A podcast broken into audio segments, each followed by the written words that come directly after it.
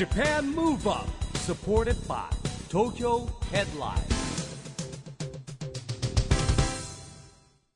こんばんは。日本元気にプロデューサーの一木広治です。ナビゲーターのちぐさです。東京 FM Japan Move Up この番組は日本を元気にしようという東京ムーブアッププロジェクトと連携してラジオでも日本を元気にしようというプログラムですはい、また都市型メディア東京ヘッドラインとも連動していろいろな角度から日本を盛り上げていきます。さあ、今週も先日開催された Beyond 2020 Next Forum、SDGs ピースコミュニケーションフォーラムの模様をお届けしたいと思います。はいあの Beyond コロナをテーマにしてですね日本から新しいものやことを作り出すべく有識者メンバーをパネラーとしてですねさまざまな角度から SDGs ピースコミュニケーションについて討論を行いますはい、パネラーにはアーティスト UNHCR 親善大使の宮城さん、衆議院議員の中山泰秀さん、前国連日本政府代表部大使星野俊也さん、PWC コンサルティング合同会社の宮城隆之さん、株式会社スモールワールズ代表取締役の近藤正拡さん、そして Beyond 2020 Next Forum 代表幹事の一木さん、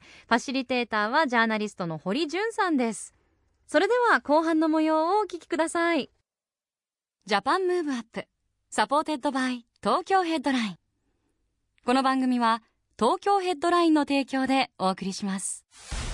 Japan Move Up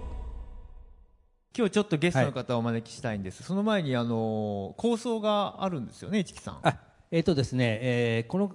どなたが登場していただくかというとですね、えーまあ、実はあのこの「ビヨンド2020 Next Forum のセッションの中にはですね次世代エンターテインメントというのもあるんですね、まあ、その中で、えーいつも登壇していただいているんですけれども、えーディズニーランドとディズニーシーは皆さんご存知ですよね。えーそれで、えーその構想を作った方々実はもう一つの構想を持ってたんですよ。それがですねこれから登場していただくんですけれども、えーミニチュアとですねテクノロジーの世界スモールワールズ東京。これがね3番目のテーマパークの構想だったんです。それを実現してきた方がですね、えー今登場いただきます。そしてですねその中でこのピースコミュニケーションを発展していこうということをですねちょっとお話ししていきたいと思います。はいそれではお招きしましょう。スモールワールズ東京代表取締役社長の近藤正拡さんです。大きな拍手でお迎えください。こんばんは。よろしくお願いします実を言うと、まあ、今回私どもの一木さんプロジェクトでは、そのスモールワールズ東京内に、えー国連や外務省と連携した日本の SDGs の発信拠点の一つ、SDGs、えーピースコミュニケーションはい。センター、はい。作ろうじゃないかっていう計画があるんですよね。はい、これはですねこの流れで言いますとあと、えー中山さんがね、えーまあ、実は、えー国連本部リアルな国連本部を日本にも呼びましょうみたいな発言もあったんですけれどもあの、まあ、それもですね、えー目指しながらもじゃああのスモールワールドの中にですねまずそういう拠点を作ってしまおうということでですね、えー皆さん星野さんにもご相談し宮城さんにもご相談し、ええええ。ね、今日に至る感じでございます。はいみや皆さんスモールワールズご存知ですか？オンラインでご覧の皆さん。もう今あのぜひこの後説明いただきますけど同時にちょっと検索かけながらあの調べていただきながら見ていただきたいんですけどむちゃくちゃあのもうリアル世界がそのまま凝縮されたそうですね。街が出来上がっていもあれば、ファンタジーの街もあれば、未来の街もあると、まあ、いろんな街がもうプロトタイプで作れてるっていうのが特徴ですね。イメージでいうとこの部屋がありますけれどもこういうこう部屋があったらどれぐらいの大きさのものがどんな風にこう並んでるんですか？この部屋の大きさぐらいのミニチュアが6セット分ぐらいあると。関西国際空港エリア多分この部屋の倍ぐらいの大きさになるんですね。なので非常に大きい。へ小さい80分の1の世界なんですけれども作れてる世界というのは非常に大きいですね。あの先ほど事前にお話伺っていた時にへえと思ったのはスモールワールズの考え方はこれはプラットフォームだっていうふうにおっしゃいましたねそうですねあのミニチュアの施設でできてこれで開業ではなくてあのミニチュアができたのが最初の基盤であると。そこにこれから集う人たちがいろんな企画やコンセプトや物語いろんなものを載せていってここを一つの情報発信拠地拠点にしていきたいっていうのはもともとの発想であったんですね。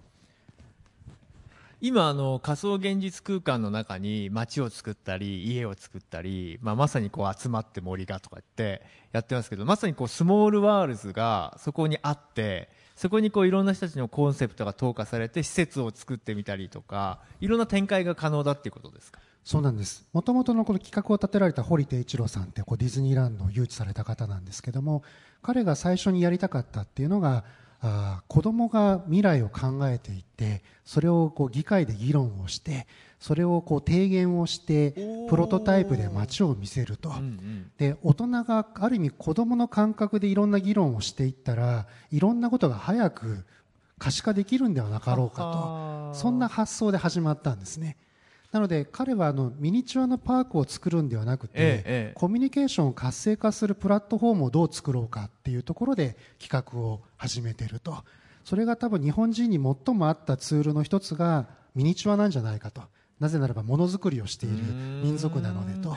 そうか。じゃあ仮にじゃあスモールワールズの中にはいここがあの SDGs ピースコミュニケーションセンターですっていうものがポコーンと置いてあってさあみんなここに集まってってなると例えばオンラインでバババってこんな風にこう集まっててはい僕ら今ここスモールワールズの中にいるよねみたいな、そうなんです、うん、そういうイメージでオンラインも組み合わせながら、はい。でも場所もあるっていうようなイメージですか？で議論してなんかとりあえずこれ一回作ってみようよ始めてみようよって言ったらミニチュアなので、まあ、数日あれば何かしら形にできるんですね。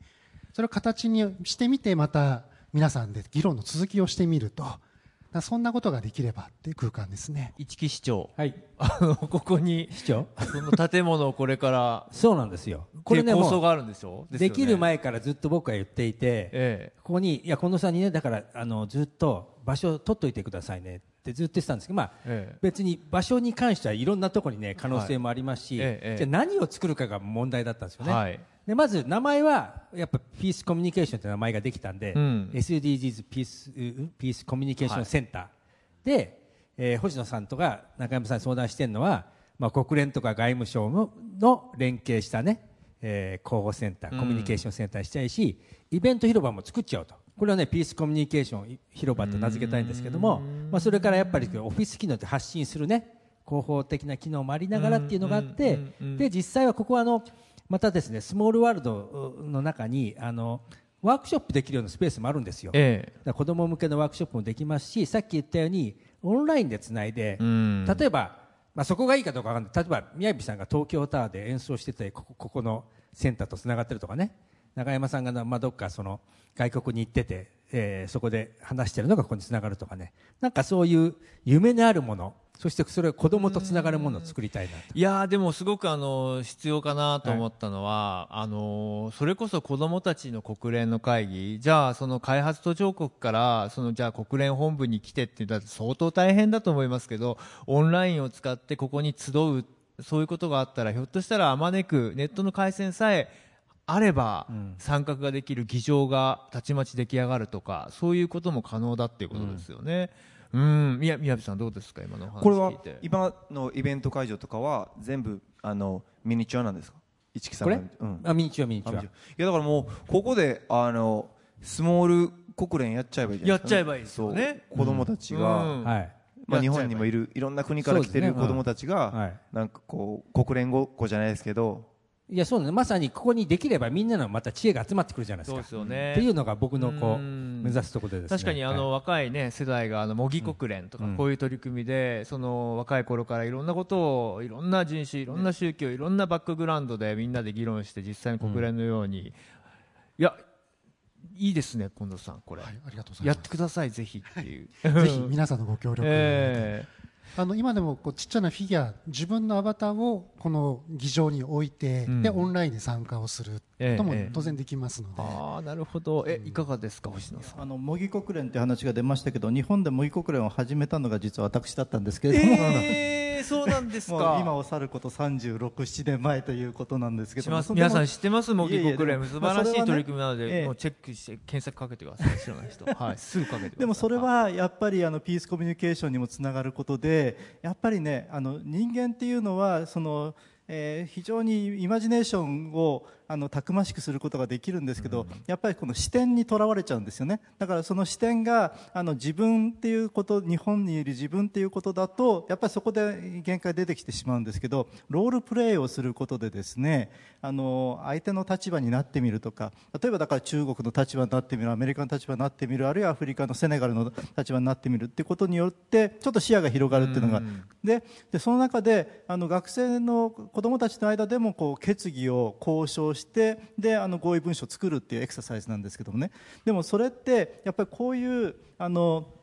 リアルとバーチャルが一緒になるような形になったらもっともっとその想像力が広がるんじゃないかなっていうふうに思いますね。そうですねそういう意味ではとてもあのプラットフォームとしては魅力的だというふうに感じました。まあ、教育っていうねその理念言葉じゃなくて実際に集える場所がここにありますっていうメッセージすごく大事ですよね。中山さんでもずっとその国連の機能を日本国内にもっていうふうにはい。働きかけてこられて、えでまあ、確かに日本全国見渡してみると国連の機関っていうのは日本にあるケースっていうのは非常に限られてるわけですよね、こういうスモールワールドの中に国連機関に関わるものっていうのはどんなふうに思われますか？はい、あの本当は、まあ、政治家、議員としての立場としては、まあ、僕自身はあの夢があって日本に持ってきたい国連のアジア太平洋本部というのを作ってみたいっていうのが夢なんですね。で日本って世界で唯一の被爆国で広島、長崎という被爆地もあってできたら広島には市民球場の跡地が空いてますのでそこにこのニューヨークの国連本部のような建物を実際建てて何か平和の議論をするのは日本に集まればいいというそういう、まあ、コロナ禍ではありえないかもしれませんけどもコロナが明けたらそういう形になればいいなと。でなんでかってやっぱり日本将来人口減少していってると。長寿命化はありがたいですけども高齢化社会になっていると。その中でその日本だけを考えた場合安全保障面からしてもですねどういう保障が本当に永続的に続くのかという疑問符を私持ってまして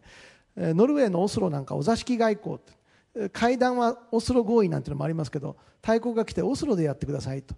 日本でも同じようなことも考えてもいいんじゃないかと。将来人口が減るということは納税の額が減る。今のように ODA の時代じゃないよと言いながらもいまだにいろいろワクチンアライアンスとかも含めて日本は国民の税金を予算化して借金まで作りながらそれを出していると。そういう時に日本で集まる意味っていうものが世界の方々の共通な意義になればいいと。ですからそのリアルに出来上がるものの前にバーチャルでしかもだけどリアルなコンテンツで出来上がったらいいなと思うのが市木さんと僕の共有認識で、はい。今回このスモールワールドがスモールだけど非常にでっかい、ね。ヒュージュな夢をですね作っていく場所として一番いいんじゃないかなって思ったんです。あくまでもキックオフとして最高な場所だと思います、これむちゃくちゃ具体的な話。でこれをこのオフィシャルなものとして例えば誘致するとしたらどれぐらいのネゴシエートが必要なものなんですか？これは。それは実現させていくこのっていうのは。僕らの感覚強いですねあの実はですね何年か、あれ先生何年前でしたっけ？10もう10年以上前ですね。10年以上前に私が国会の中で議員連盟というのをはい。超党派で実は作り上げて、これは国連本部機能を誘致する議員連盟っていうのを作ったんです。で私が政治家の立場だけで言うんじゃなくてアカデミアの世界で国民の皆さんも巻き込もうということで星野先生にお願いをしてあの有識者会議っていうのを作ってもらって座長にご就任いただいて政治のカラーとしてもバリエーションのある方々に集まってもらってでその、まあ、結論を一応ステートメント作ってですねこれは衆議院の当時河野洋平議長に提出をいたしました。ですからそういった意味では当時すごくそういったことに賛同してくれる人非常に多かったんです。ですからあとは政府が本気度を出してくれれば私は時間もですね当然反対する国もあります、で今までそれを僕が海外で提案したらやはり実際シンガポールの Lee Kuan Yew School of Public Policy っていうところ行ってそれを講演したらなんで南京じゃないんだって中国の外交官があ難癖をつけてくるようなことも実際ありました、だけど私はいやいや南京と広島は意味が違うよって言って話をしたり、まあ、いろんなことあるけども私はこれは夢として実現不可能ではないって思ってるんです。ですから時間はですねかかるかかってもやるべき目標意味があると。それともう一つは近隣諸国含めてミサイルが飛んでくる時代。日本に国連本部があったらそれだけでリスクヘッジになりませんかね？日本に対する攻撃は世界に対する攻撃だって言って言ってのけれると私は思います。ですから平和と幽霊っていうのは言葉はあっても誰も掴んだことがないのでその形をつかむためにまず形をきちっと作っていこうというのが考えです。ありがとうございます。宮城さんいかがですか？そうですね、えっと、スモールワールズ東京ですけども、あのまあ、ぜひ民間企業も参加すべき、真剣に参加すべき世界かな世界観かなと思って聞いてました。あのまあ、SDGs の世界観って、まあ、すすでに出来上がってしまったこの世界をやっぱりこの経済だけじゃなくて環境とか社会とか、まあ、そういうところをこうちゃんとリバランスするっていうことが、まあ、重要な取り組みで、まあ、非常に人類史上に残る本当に大きな取り組みだと思うんですけどもその世界観をこうどういうふうにこう見える形にしていくかっていう中で例えばこのもっと SDGs 色を強くして例えば環境だけに特化したような街づくりをしたらどうなっていくのかだとか、社会性だけを重視した街になったらどうなるのかもしくは今までと同様に経済だけを完全に追い求めるような街づくりをしていったらどうなるのかっていうそれをはい。壮大な実験をしてその様を見ていくっていう街にしてもいいのかなっていうふうに。だからこう単単純にこう夢のある街を作っていくってもすごく重要ですけどもうん。そこがどういう将来を作っていくのかその世界観を大きく実験していくっていう場にしていくと非常に面白いのかなそ,、こに民間企業としてどう携われるべきなのかっていうのを考えてみたいなというふうに今お話を伺ってて思いました。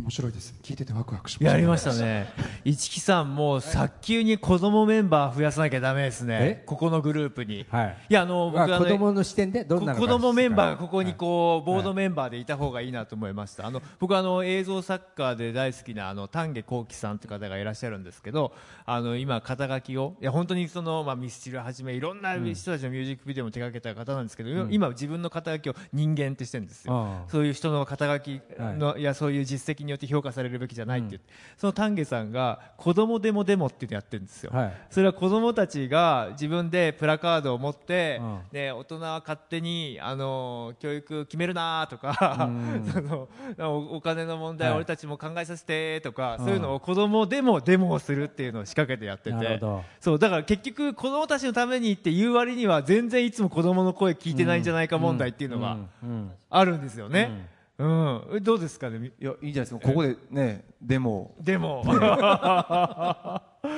いや本当にね、うん。子供たちの声を僕たちももっともっと聞ける場が絶対増えるべきですしここがそういうあのプラットフォームになれれば。どうですか？実際世界各国、まあ、難民キャンプも含めて回ってきて、はい。子どもたちとコミュニケーションを取り続けてきた宮城さん。あの、今までうーんコミュニケーション取ってきてこんな言葉が印象的だとかあこういう考え方があるのかとかこんな発見があったとかそうですね、まあ、子供たち子供っていう意味で言うと、まあ、難民キャンプに行くとやっぱりその学びたいけど学べない子供たちがたくさんいるっていうのはすごく印象的ですね。本当にまあ日本とかアメリカも含めて先進諸国にいると、まあ、みんな僕もそうでしたけどやっぱ学校行きたくないとかじゃないですか。でも学校に行けない子たちはやっぱ学校に行きたくて仕方がないっていう。それを見てるとやっぱりね先進国でももっともっとその教育のあり方あのありがたみをもっと親も感じるべきですしなんかこう子供を預けるだけじゃなくて何のために学ばせるのかっていうのをもっともっと僕たちも親身に感じるべきだと思いますしあとはやっぱりその子供も含めてファミリーというものと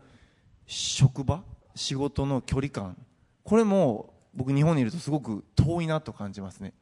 非常にその僕がファミリーライブするのもそうですけどなんか海外とかだと普通に子供とか家族も含めてあの一緒にパーティーしていろんな仕事の話もするし家族の話もするしなんかすごいそこをシームレスに話してるんですけど日本って結構そこバキって分けるじゃないですか。なんかそこってもっともっと子供たちもちろんまあ予定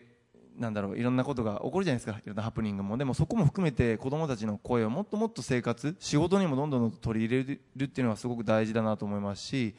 なんかそこは日本ももっともっとオープンにそうん。でこういう場所をも持ってええ子供たちの声をどんどんどんどん聞き入れて子供たち中心のあのそういった発表できる場？やっぱり子供たちがどんどんどんどん対話をできるように。うん。僕やっぱ海外行ってすごく思うのはやっぱ日本人として対話力がすごく弱い。弱い。それは言葉の部分もそうですし自分の意思を届けるっていう部分もそうですけどそれを子供のうちからどんどんどんどん自分の意見を発信してあのさっき星野さんおっしゃったそのいろんな立場に立って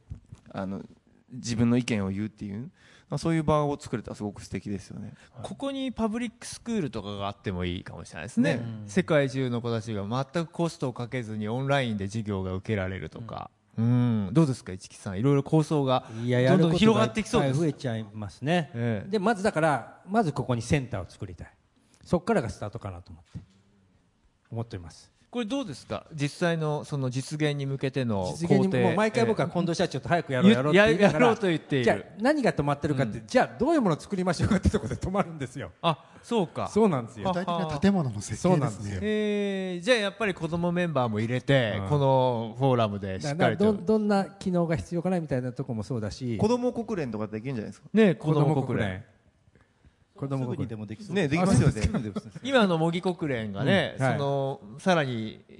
模擬国連はどういう形でやられ今は大学生と高校生が中心ですけれども、もう少しねあのね。若い頃から小さい頃からやってもおかしくはないですよね。そうかそれをやる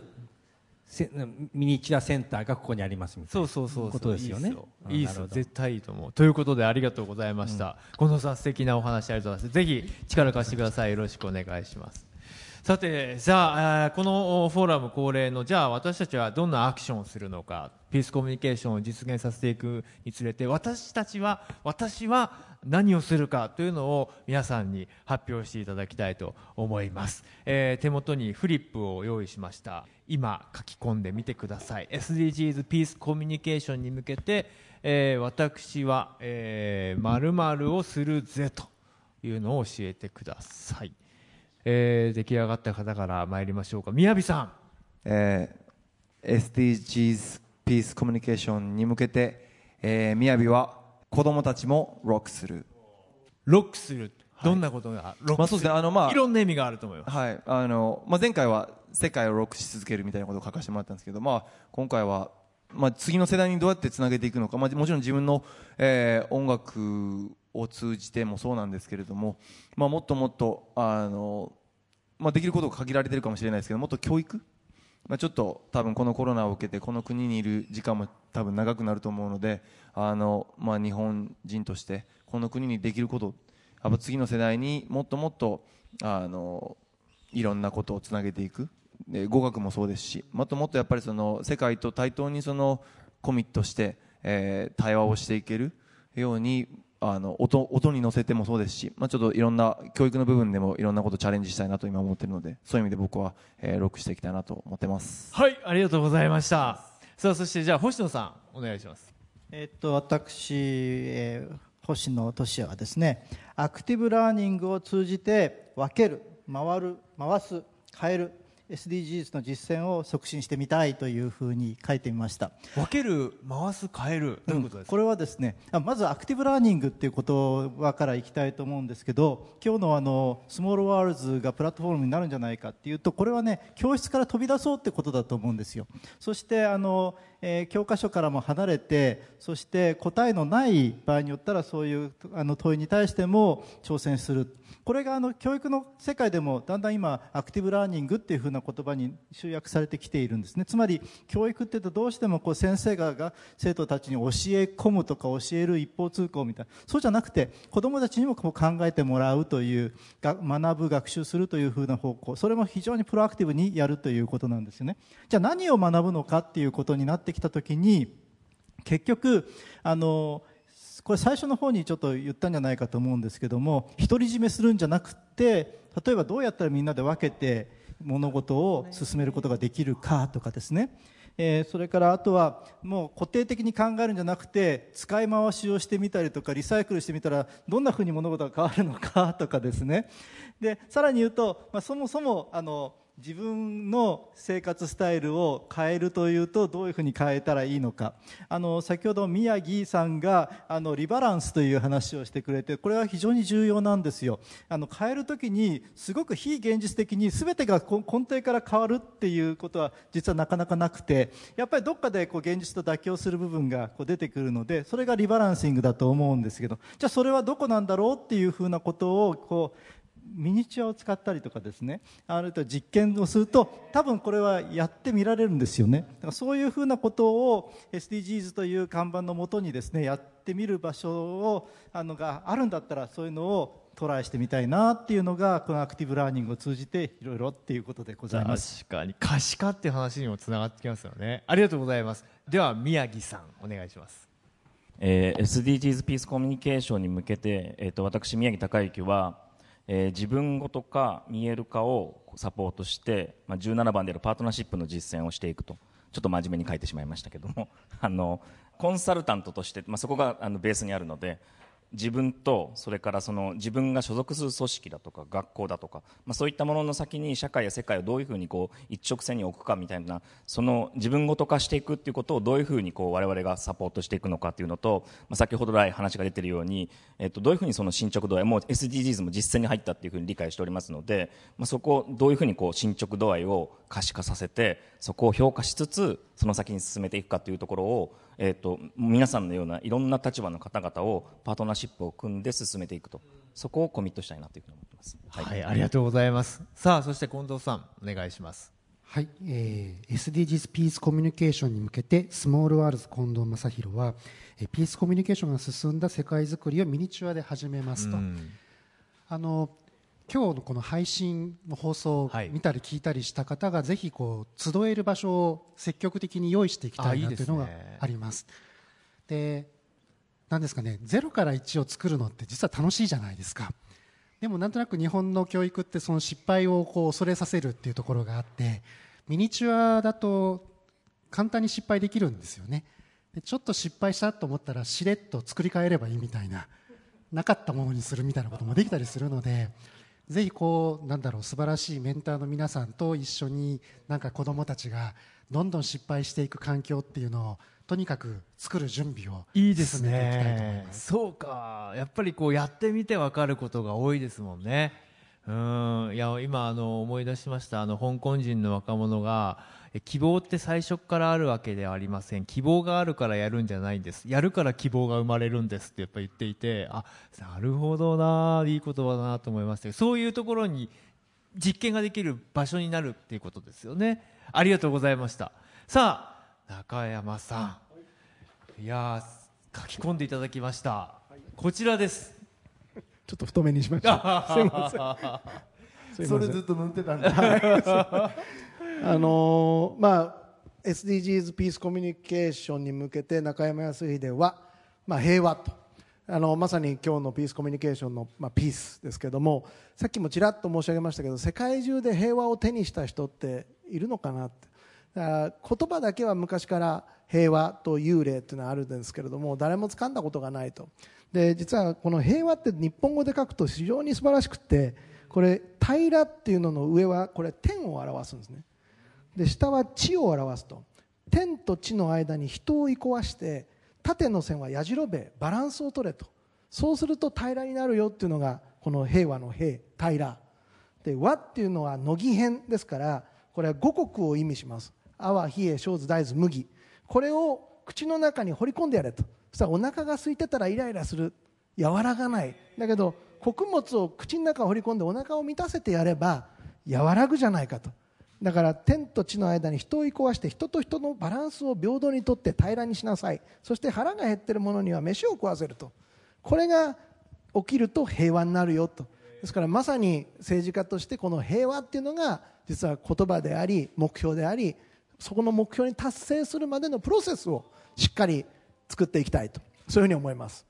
いやあの平らっていう感じのイメージが少し変わりました、はい。僕はなんかこう慣らしてしまうっていうところにあまりポジティブなものをはい実を言うと感じていなかったんですけど、何か価値観をバーッとやってしまうようで、ええ。これもうバランスをみんながこうやってこう取りながらそこにやじろべのようにいるっていう、そうです。そういう感じ。ですからうち、うん。あの漢字って覚えるの難しいですけど、ええ。漢検とかねああいうのを子供たち受けてるの見てて親として子供と一緒に勉強してるし直してるんですよ でやっぱりこの漢字をだんだん簡略化する簡素化する動きっていうのも一部にあるええやに伺ってますけどよくないと思います。うん。最初からの意味をきちっと象形文字で習った方が面白いそう思います。面白いですよね、はい。ありがとうございました。ありがとうございます。どうですか？へーっていういや面白いですね。本当あの漢字の授業受けたいですね。受けたいですね。うちの娘とかも今日本語勉強してるんですけど、ええ。やっぱこうやって漢字の意味をうん学べるとやっぱ面白いですよね。そうですね。うん。忘れないし、はい。うん。ありがとうございました。さあ市木さん主催の一人として、僕はなんかすごく普通になっちゃったな、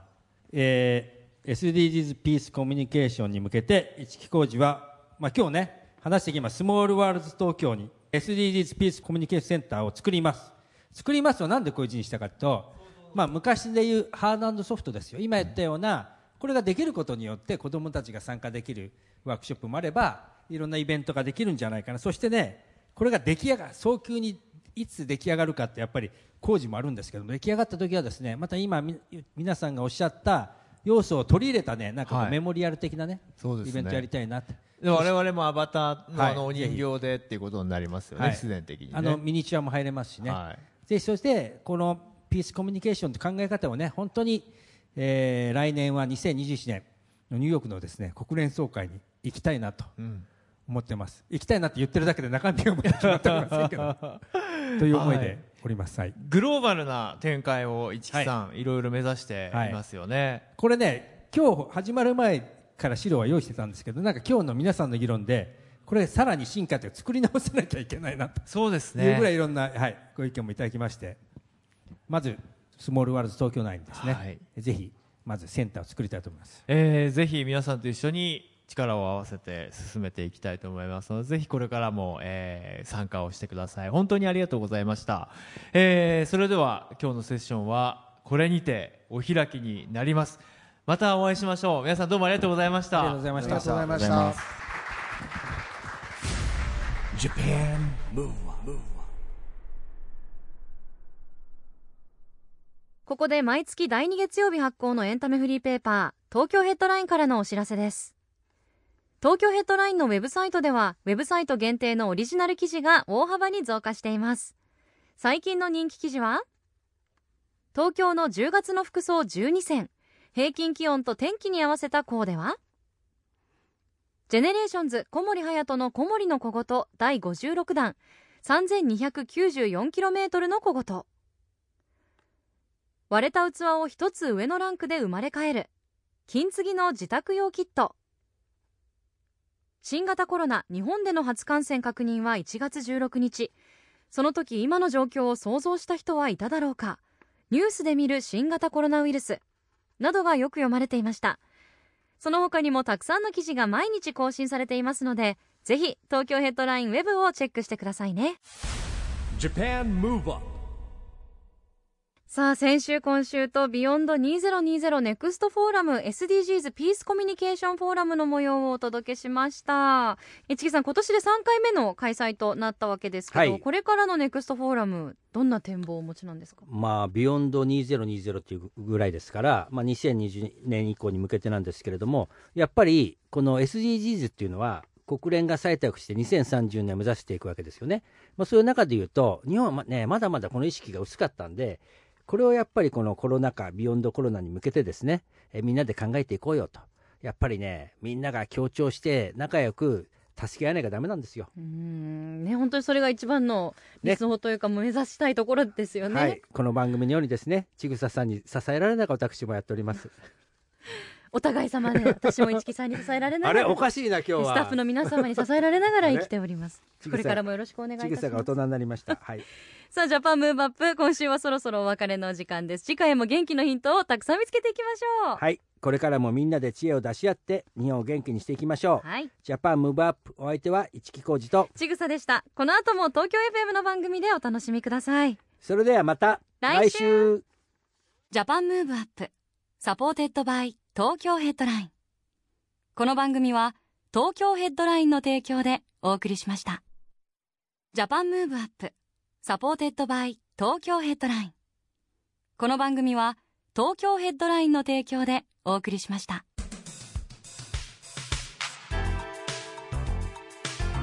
Japan Move Up